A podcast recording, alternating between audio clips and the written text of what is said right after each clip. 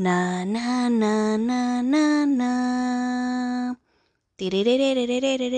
Aquí Natalia Trujillo, alias Doctor Unsolved.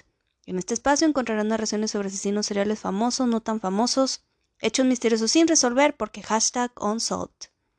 Así que prepárate para quedarte más confundido de lo que ya estabas sobre este mundo. Na, na, na, na, na, na. Hashtag advertencia. Hoy les quiero platicar sobre un tema que a mi parecer está muy fuerte. Entonces, güeyes, si gustan escuchar mi podcast, yo les recomiendo que de fondo pongan caricaturas de...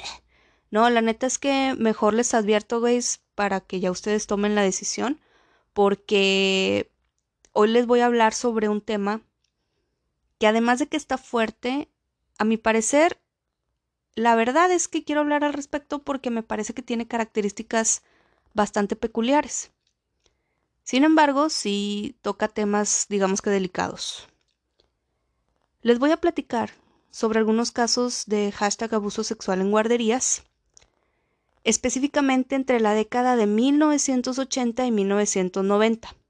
Se estarán preguntando, Uy, ¿qué estaba pasando en esa época? Bueno, como se podrán imaginar, estas historias surgen en California y en esa época surge como un pánico moral.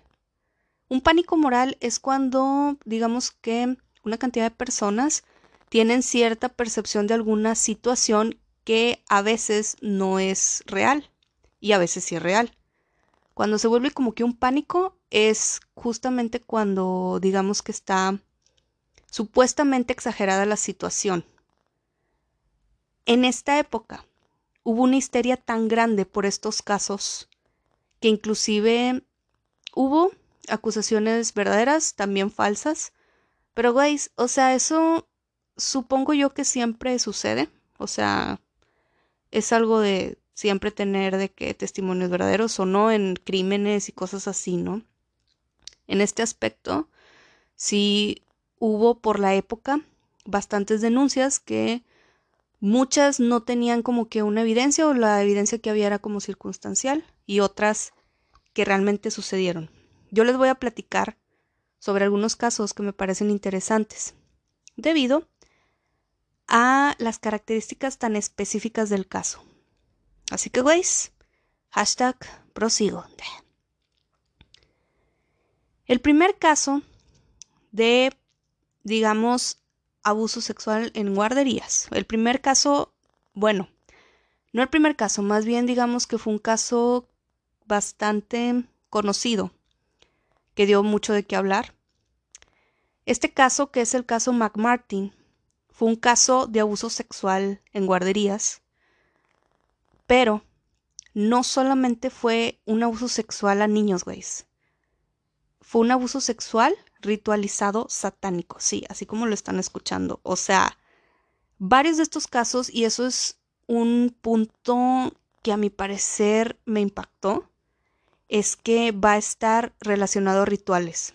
O sea, no obstante que abusan de los niños, también hacen rituales extraños, güey, en guarderías. Al menos en estos casos. El caso McMartin, como les digo, es un abuso, es un caso de abuso sexual ritualizado satánico. Este caso específicamente ocurre en 1984. Inicia con una denuncia contra la familia McMartin. La familia McMartin eran dueños de una guardería infantil y supuestamente, según las fuentes, testimonios, registros, fueron acusados de haber abusado sexualmente de 360 niños, güey. Y no solamente eso. También realizaban rituales con sacrificios de animales en hashtag punto importante, supuestos túneles subterráneos dentro de la misma guardería. Este punto es el que se me hace bastante interesante. O sea, tenían túneles, güey, subterráneos. Ahora, ¿cómo inicia este pedo? En 1984, Judy Johnson era la mamá de uno de los niños que asistía a esta guardería. Va con la policía y denuncia que su hijo había sido sodomizado por su mismo esposo y además por un profesor de la guardería McMartin. Ahora, ¿cómo se dio cuenta Judy? Judy lleva a su hijo al medical center, o sea, lo lleva a una consulta, lo revisan y confirman que efectivamente el niño había sido sodomizado. El principal sospechoso era Ray Bucky. Ray Bucky era el nieto de la fundadora de la guardería, Virginia McMartin. Además, era hijo de Peggy McMartin, que también era la administradora de la misma guardería. Judy Johnson, además de que obviamente sospechaba de su mismo esposo, también sospechaba del pues del profesor.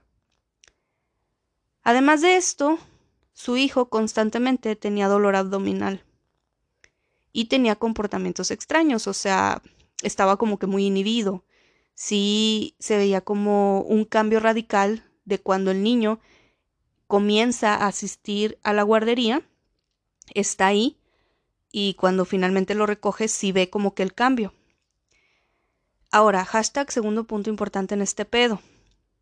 El problema aquí es que Judy Johnson era esquizofrénica, güey. Entonces, a pesar de que se había pruebas físicas de que el niño había sido abusado, físicas y emocionales y psicológicas y lo que quieran, pues las autoridades al principio sí tenían cierta duda debido al diagnóstico de Judy. Ella realiza varias acusaciones y una de sus acusaciones, hashtag tercer punto importante, incluye que el personal de la guardería había tenido, digamos que sexo con animales, hashtag Sofilia. Además señala que Peggy, o sea, una de los McMartin, la mamá del profesor Ray, había perforado a un niño por debajo de sus brazos, güeyes. Y había más testimonios al respecto. En este punto, simplemente por la evidencia física que había del niño, o sea, del abuso, la policía envía unas cartas a los 200 padres estudiantes de la guardería McMartin, afirmando que probablemente sus hijos habían sido abusados también. O sea, güeyes, imagínense. La policía contacta a las familias y les sugieren, por medio de cartas, que les pregunten a sus hijos qué pedo. Inclusive la nota sugería preguntar sobre asuntos específicos. Empiezan a investigar y les dicen, Grace, o sea, tienen que preguntar específicamente si los han tocado, si les han tomado la temperatura, güey, inclusive eso. O sea, inclusive también si los niños se habían dado cuenta de que les hubieran tomado fotos, si los hubieran hecho desvestirse, cosas así, ¿no? Para saber realmente qué pedo. Ante la respuesta de las cartas, güey, además de que la mayoría de los padres obviamente estaban asustados, impactados, enojados, o sea, este caso tuvo más de 300 acusaciones debido a estas cartas también, o sea, muchos niños empezaron a confirmar lo temido. Aproximadamente 18 niños, oficialmente, dieron su testimonio durante muchos meses y horas sobre los abusos. Sin embargo, no habían encontrado testigos ni habían encontrado ningún video pornográfico pues de niños, ¿no? Ahora, otro pedo que hubo en este caso fue una acusación por parte de Wayne Satz, que él era un periodista, Weiss. Él tenía una relación con Key McFarlane. Ella era ayudante en la acusación. Entonces le dio más histeria a este pedo. O sea, la verdad fue tan controversial todo esto porque esta este periodista o reportero que solo buscaba fama, güey. O sea, pues les digo, de repente tiene una relación con un ayudante de la guardería, o sea, entonces se vuelve amarillista. A ese punto quería llegar. Sin embargo, sí, sí fue un caso bastante real y bastante fuerte. Otro punto importante aquí es que Judy Johnson, la mujer, la primera que da la acusación inicial, eh, la mamá del niño, fallece, güey. Es encontrada muerta de la nada, de repente. Y otro policía, Paul Binmut, que supuestamente iba a testificar sobre este caso, también es encontrado muerto. Y ambos casos, extrañamente, son clasificados como suicidios. El policía que fue encontrado iba a testificar que haciendo una exploración en la guardería, aparentemente había encontrado huesos enterrados de animales, o sea, digamos que como prueba de los rituales satánicos, ¿no? Sin embargo, pues, güey, el hecho de encontrar huesos de animales, bueno, o sea, no no da la evidencia suficiente como para decir que realmente fue un ritual, ¿verdad? Sin embargo, era uno de los testimonios que él iba a comentar, pero pues tanto él como la mamá del niño misteriosamente fallecen, güey. Hashtag casualidad, no se sabe. Pero es otro punto de este caso que también me parece bastante interesante. Y como les platicaba, pues no había evidencia física de fotos o algo hasta que se encontraron algunas fotos de trauma en el área genital de uno de los niños. Esa foto sirvió de evidencia, pero, güey, pues ¿cómo les explico que necesitaban más evidencia todavía? Porque, pues, por el número de niños era una fotografía, entonces, pues se supone que necesitaban más y más evidencia. En 1986, los cargos contra todos los acusados son retirados por falta de pruebas con excepción de Ray Bookie y su madre, que justamente pues es la administradora de la guardería. Ray, pues recordemos que es el maestro, ¿no? En 1990, después de 33 meses de juicio, porque este pedo así duró, el jurado encuentra a la pareja no culpable de los 52 cargos de los cuales eran acusados. Algunos de esos cargos quedan en un punto medio porque el jurado no podía ponerse de acuerdo. Para unos eran totalmente culpables, para otros no era suficiente la evidencia, güey.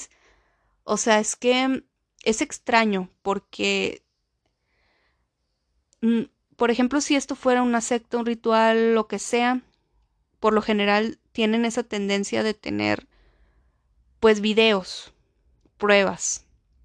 Yo creo que sí las había, güey, pero no los habían descubierto aún. Pienso yo. Unos miembros del jurado no estaban convencidos de que Ray Bookie fuera inocente, pero no había evidencia suficiente al respecto. Unos testimonios que daban los niños, bueno, de los 18 niños que sí dieron testimonio, ellos relataban que habían sido llevados a unas habitaciones justamente en los túneles subterráneos que sí existieron, güey. Que por cierto también estaban llenos de huesos de animales. O sea, chingos de cosas. Todo tipo de huesos de animales que se pudieran imaginar estaban en esos túneles. Guys, la neta, si yo fuera jurado, o sea, y veo que una guardería tiene túneles, güey, o sea, obviamente voy a sospechar de algo. O sea, obviamente no, este pedo no está normal. Digo, no es una evidencia 100%, pero porque una guardería va a tener unos túneles subterráneos.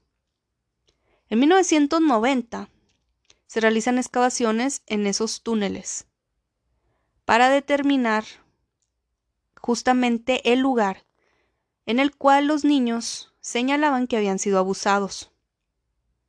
Un arqueólogo, Gary Stickel, concluye que sí se habían encontrado estos túneles y que justamente eran los que habían sido descritos por los niños. Coincidía perfectamente la descripción de la habitación en esos túneles. Entonces, esto sí sirvió pues de prueba, ¿no? Grace, para que 18 niños digan lo mismo, o sea, describan la misma habitación, describan cómo los llevaban a los túneles, pues está bien extraño, ¿no? O sea, no creo que sea casualidad, o sea, estamos hablando que es una guardería, son niños preescolares. Pero bueno. Este caso, güey, pues la neta, terminaron libres todos los de la guardería. Los niños que dieron testimonio, que algunos de ellos, a pesar de que eran niños, ya tenían algo, pues digamos que de conciencia, ya sabían por lo que estaban pasando. Aún así, su testimonio no ayudó. Nadie creyó, en realidad, que iban a tener un veredicto de no culpabilidad, güey. O sea,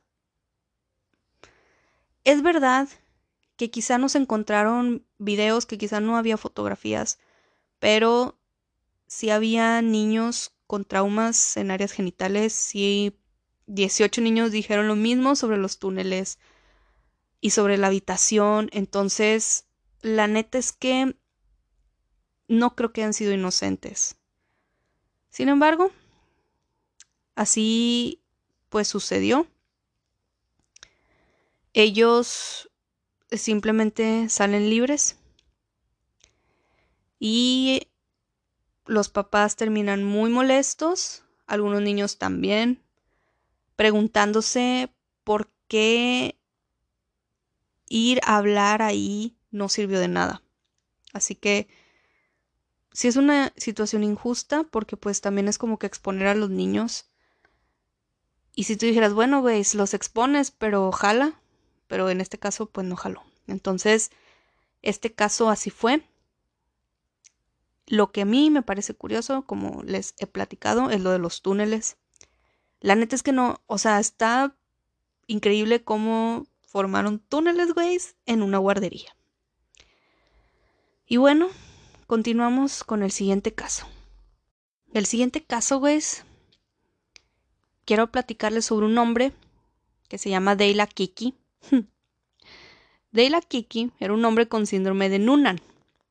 El síndrome de Noonan es un trastorno genético muy característico físicamente. Era un hombre de talla baja, trastornos en la alimentación, tenía unos rasgos faciales distintos, problemas en la audición, etc. Este hombre fue acusado de abuso de rituales satánicos a niños en 1991. Ahora se estarán preguntando, ¿y si eso no sucedió en una guardería? Bueno, a Kiki, junto con su esposa, se ofrecían de voluntarios de niñeros en una iglesia en California, güey. O sea, estos casos no nada más suceden en guarderías, también son casos sobre, como les digo, niñeras y niñeros.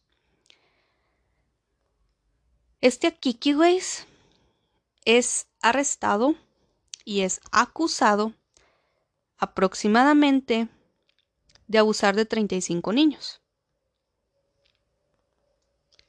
Ahora, estas acusaciones comienzan cuando una de las niñas le dice a su mamá que a Kiki le mostró su miembro, ¿no?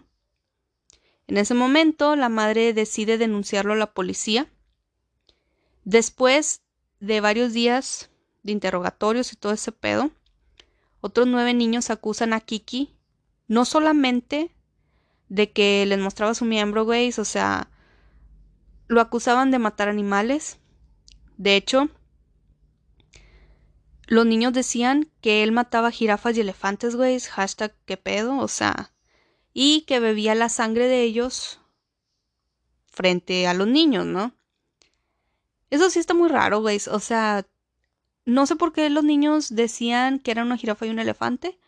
A lo mejor este hombre sí mató animales enfrente de ellos, pero pues no una jirafa y un elefante. También fue acusado de secuestro de niños en 1993, pero estos cargos fueron desestimados porque no había evidencia suficiente. Este Dale Akiki tenía un grupo, güey, en su contra. De hecho, fue iniciado por Jack y Mary Goddard. Ellos eran parte de la iglesia, los cuales este Akiki y su esposa eran voluntarios. Supuestamente forman un grupo contra él, simplemente por su apariencia, güey, que, pues no mames, güey, o sea, ellos decían que pues tenía un aspecto que, que aterrorizaba a los niños, es lo que decían ellos. Pero la neta, güey, o sea, no es una razón para hacer un club y en este punto es como que no mames. Entonces, eso tampoco le ayudó a este Akiki.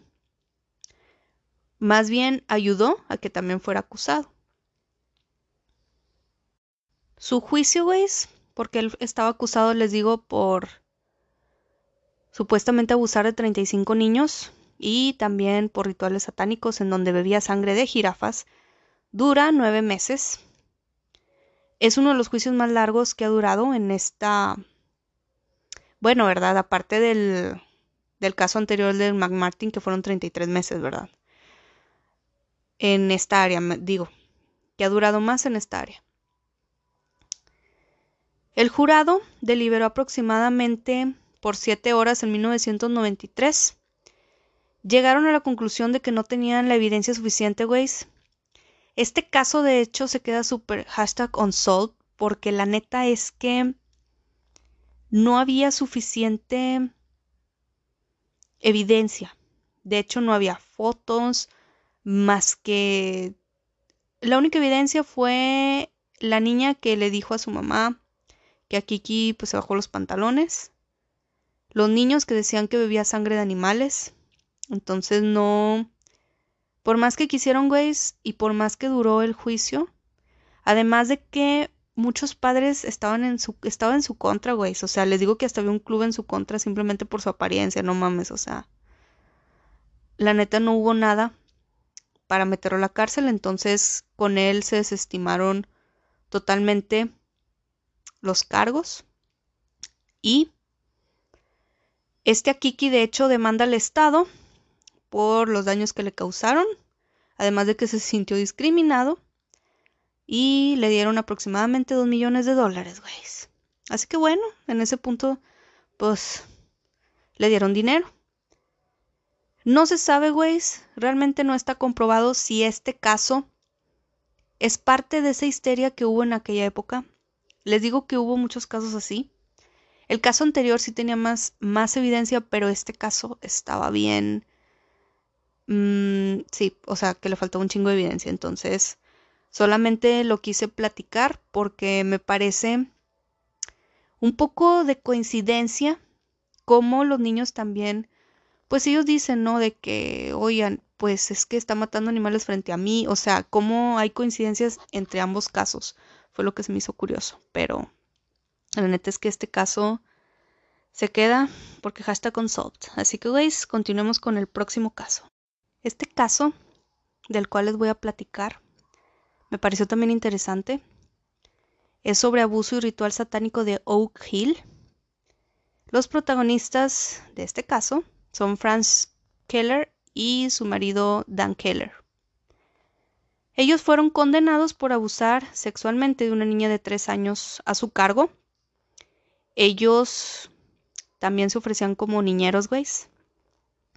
Sin embargo, este caso termina diferente a los otros dos que ya les platiqué. En 1991, una niña de tres años le dice a su madre que Dan Keller la había lastimado. En el momento en el que la niña le dice eso a su madre, iban, de hecho, a una cita programada con el terapeuta de la niña. Cuando la niña va a su cita, empieza a sacar detalles que incluían a este Dan Keller defecando en su cabeza y agrediéndola sexualmente con un bolígrafo.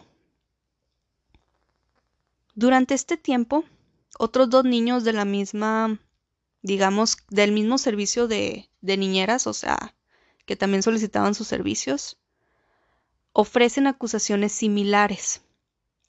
Hashtag punto importante, güeyes. Esto me parece bastante curioso, cómo en estos casos, por ejemplo, los niños han dado testimonios muy parecidos entre sí. O sea, me parece bastante curioso eso porque, güeyes, ni modo que se pongan de acuerdo, o sea. Aunque bueno, hay unos episodios de la ley y orden VE en los cuales sí, sí han habido casos así donde los niños escuchan a sus papás o cosas así y sí dicen como que algo ya aprendido, pero pues quién sabe, güey, pero la neta sí está está un poco raro que que estos tres niños digan lo mismo, al menos en este caso sí.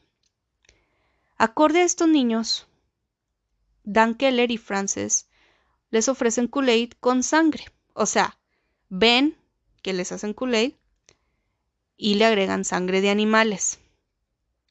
Supuestamente los obligan a tener relaciones sexuales con otros adultos y otros niños. En este caso, veis, la neta es que eran obligados a tener orgías según los registros y fuentes. Los Keller dicen que a veces llevaban batas blancas y veladoras antes de hacerles daño. Además, los niños también señalaron que los Keller los obligaban a ver matanzas y desmembramientos de animales como perros, gatos, etc. Y además iban a los cementerios con los niños, desenterraban cadáveres y, o sea, cadáveres humanos, güey. Y al lado cavaban, no sé cómo, agujeros para esconder animales o sea, muertos, güeyes. Además de que, por alguna razón que no tiene sentido, supuestamente, al, digamos que desenterrar estos cuerpos, los desmembraban con una motosierra. Estos testimonios sí están bastante increíbles, güeyes, porque todo lo que les estoy platicando supuestamente lo dieron en testimonio estos niños. Además, varios niños señalaron que habían sido abusados sexualmente por algunos soldados antes de regresar con ellos, güeyes. O sea, supuestamente los sacaban a pasear, los ofrecían a soldados y luego regresaban a la casa donde estaban. Para cuando regresaban, los papás ya iban por ellos y ya no había pedo, supuestamente. A mí se me hace algo increíble, estos testimonios sí están, sobre todo lo del cementerio, güey, sí se me hace como que un poco dudoso, pero bueno, todo es posible. La única prueba física de abuso fue presentada por el doctor Michael Mau. Él examina a la primera niña en denunciar este pedo, la niña de tres años, la misma noche que le dice a su mamá que fue lastimada por esta pareja. Este doctor testifica que había dos desgarros en el himen de la niña, que coincidía con el abuso sexual, y determinó que tenían aproximadamente menos de 24 horas de antigüedad. Aquí, al menos sí había pruebas de que habían abusado de la niña. Bajo esta evidencia, ambos son sentenciados 21 años en prisión hasta el 26 de noviembre del 2013. La oficina del fiscal anuncia que ambos quedaban bajo fianza y que quedarían en libertad en el plazo de una semana. Entonces, güeyes, ellos pasaron por este crimen 21 años en prisión. Sin embargo, hasta el día de hoy ellos se declaran inocentes. De hecho, también demandan al Estado y les terminan dando tres entre 3 y 4 millones de dólares por los 21 años que pasaron en prisión.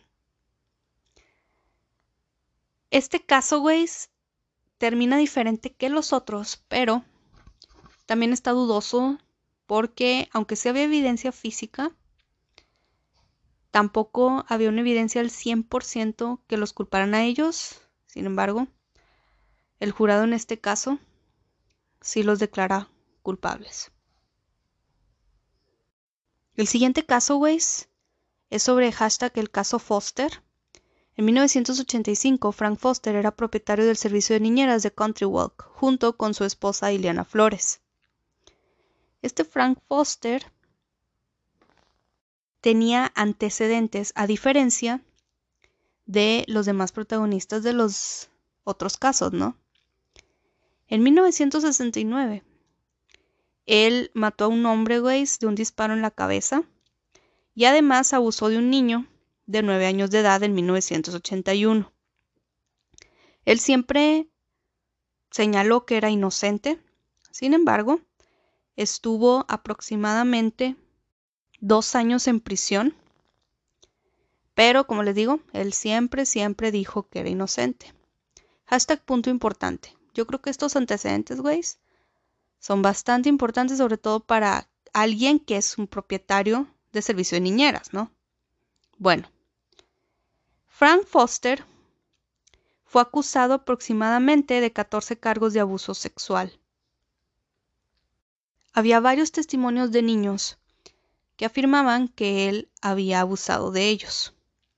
Además, hashtag punto importante, así como los demás casos, Waze, también los Foster fueron relacionados a rituales satánicos. Y este punto es porque ellos mutilaban aves frente a los niños.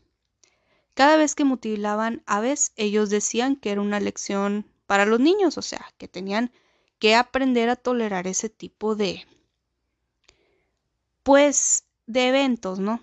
Además de que también lo hacían para infringir miedo, güeyes, ya que no querían que revelaran los abusos que sufrían.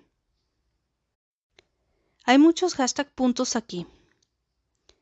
Varios testimonios de los niños fueron analizados por psicólogos y psiquiatras, coincidían y decían que lo más probable es que pues sí era real. Los Foster estuvieron siendo interrogados aproximadamente por siete horas. Esta Ileana, pues digamos que confiesa el crimen. Sin embargo, posteriormente se retracta porque afirma que mientras era interrogada fue mantenida desnuda en aislamiento además de haber sido sometida a otras formas de violencia física y psicológica hasta que aceptó testificar contra su marido. Hasta quién sabe, güey. Pero ella dice eso, entonces al principio testifica contra él y luego se retracta, señalando abuso policíaco, ¿no? Todo ese pedo. Ahora, ¿cuál fue el punto que realmente convenció al jurado para llegar a la conclusión de que Frank Foster era culpable? Hashtag punto importante. El hijo de Frank Foster y de Ileana dio positivo a una prueba de gonorrea. Sí, güey, Frank Foster también tenía gonorrea. Entonces, el jurado, al enterarse de estas pruebas, y no solamente eso, güey, es que también abusó de su propio hijo, pues ya teniendo esta clase de evidencia y todo ese pedo, no pudieron más que declararlo culpable por 14 cargos de abuso sexual. Fue sentenciado a 165 años en prisión. Este caso, hashtag punto cultural, fue llevado por la fiscal Janet Reno, que es una fiscal bastante famosa. Generalmente se dedica a este tipo de casos. Entonces, pues yo creo que eso tampoco le ayudó, güey, porque pues la neta sí, digamos que es una fiscal bastante hábil y bueno, en este caso, Frank Foster sigue preso, está pagando la condena. Sin embargo, él hasta el día de hoy señala su inocencia. Y veis, estos casos que si se dan cuenta, no hay alguno que tú digas, güey, tiene todos los puntos para que sean completamente culpables o completamente inocentes. O sea, todo está muy lleno de histeria, ¿no? Estos casos son parte de esa histeria que hubo en aquella época. Y me parece curioso cómo estos casos coincidían en muchas cosas, por ejemplo, en los rituales. El caso más sorprendente para mí es el McMartin, que de hecho es de los casos más famosos de esta, digamos que de esta época, sí. Eso de los túneles, güey, está bastante sospechoso. O sea, yo creo que de todos los casos, y también el de Frank Foster, me inclinaría más a que sí son culpables. Pero bueno, ves. Ya saben que la mayoría de mis podcasts se quedan así de que, porque hashtag consult.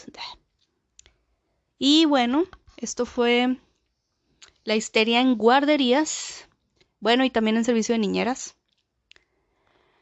Y como recomendación, güeyes, vean la película Ghostland. Creo que en español se llama Incidente en Ghostland. Es terror psicológico completamente, pero sí está buena. Sí lo recomiendo. Y bueno, esa es mi recomendación del día de hoy. Habían, me habían recomendado una película que se llama Martyrs, que es Mártires, pero la neta no me gustó, güey. Está muy fuerte la película.